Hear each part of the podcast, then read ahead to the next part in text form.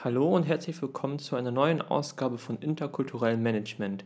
Heute mit dem Thema Gestik und Mimik. In einer immer stärker globalisierten Welt ist ein Zusammenleben und Arbeiten im interkulturellen Kontext nicht mehr wegzudenken. Neben den vielen Vorteilen und der Bereicherung kultureller Diversität birgt es auch Potenzial für Missverständnisse und Spannungen. Grund dafür sind die zum Teil starken Unterschiede in allen Lebensbereichen. Ein großer Bestandteil dieser Missverständnisse sind Mimiken und Gesten. Dies ist insofern wichtig, da wir nur bedingt Einfluss darauf nehmen können und sie von Kultur zu Kultur anders interpretiert werden können und werden.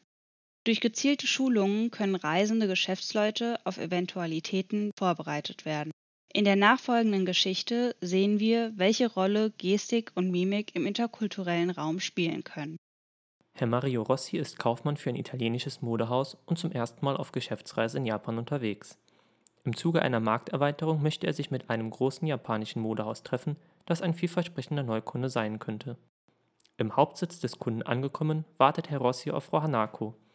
Als Frau Hanako am Ende des langen Korridors erscheint, springt Herr Rossi auf und ruft ihr lautstark Ciao, Mrs. Hanako zu und hebt dabei beide Arme weit in die Luft. Frau Hanako schaut leicht verlegen und lächelt. Beim Näherkommen drückt er ihr fest die Hand, legt die andere Hand auf ihre Schulter und schaut ihr strahlend in die Augen. Sie schaut hingegen sichtlich verlegen an Herrn Rossi vorbei, lächelt und deutet schnell mit ausgestrecktem Arm in Richtung Konferenzraum. Zu Beginn wird Herrn Rossi die lange Firmengeschichte erklärt, als plötzlich einer der Geschäftspartner seinen Mittelfinger auf ein Gemälde richtet, das offensichtlich den Firmengründer darstellt.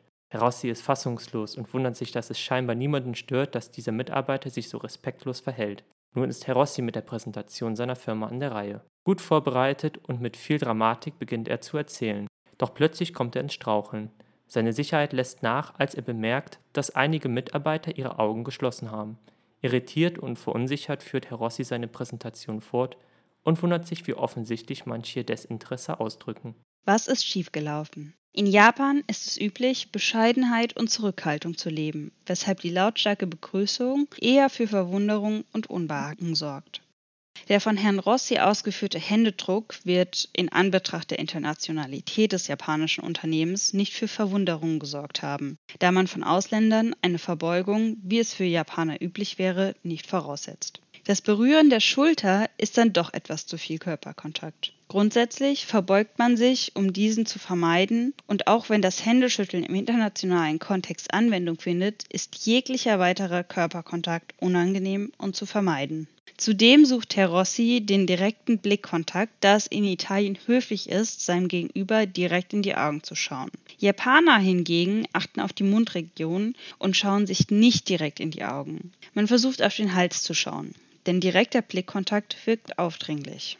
Nein, der Geschäftspartner, der mit seinem Mittelfinger auf den Firmengründer deutete, wollte damit nicht seinen Unmut kundtun. In Japan wird, anders als in Italien, der Mittelfinger anstelle des Zeigefingers genutzt, wenn man auf etwas zeigen möchte.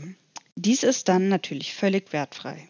Die Verunsicherung von Herrn Rossi lässt sich nachvollziehen, wenn inmitten seiner Präsentation die Geschäftspartner ihre Augen schließen. Doch was für uns als Desinteresse gedeutet werden kann, bedeutet in Japan, dass man sich besonders konzentriert. Denn mit geschlossenen Augen wird man weniger abgelenkt, sodass man sich ganz auf den Gegenüber konzentrieren kann. Neben den vielen Vorteilen und der Bereicherung kultureller Diversität birgt es auch Potenzial für Missverständnisse und Spannungen. Wenn wir uns in einem interkulturellen Umfeld bewegen, besteht immer die Gefahr, dass wir in sogenannte Fettnäpfchen treten, die keine bisher deutliche Auswirkungen haben können.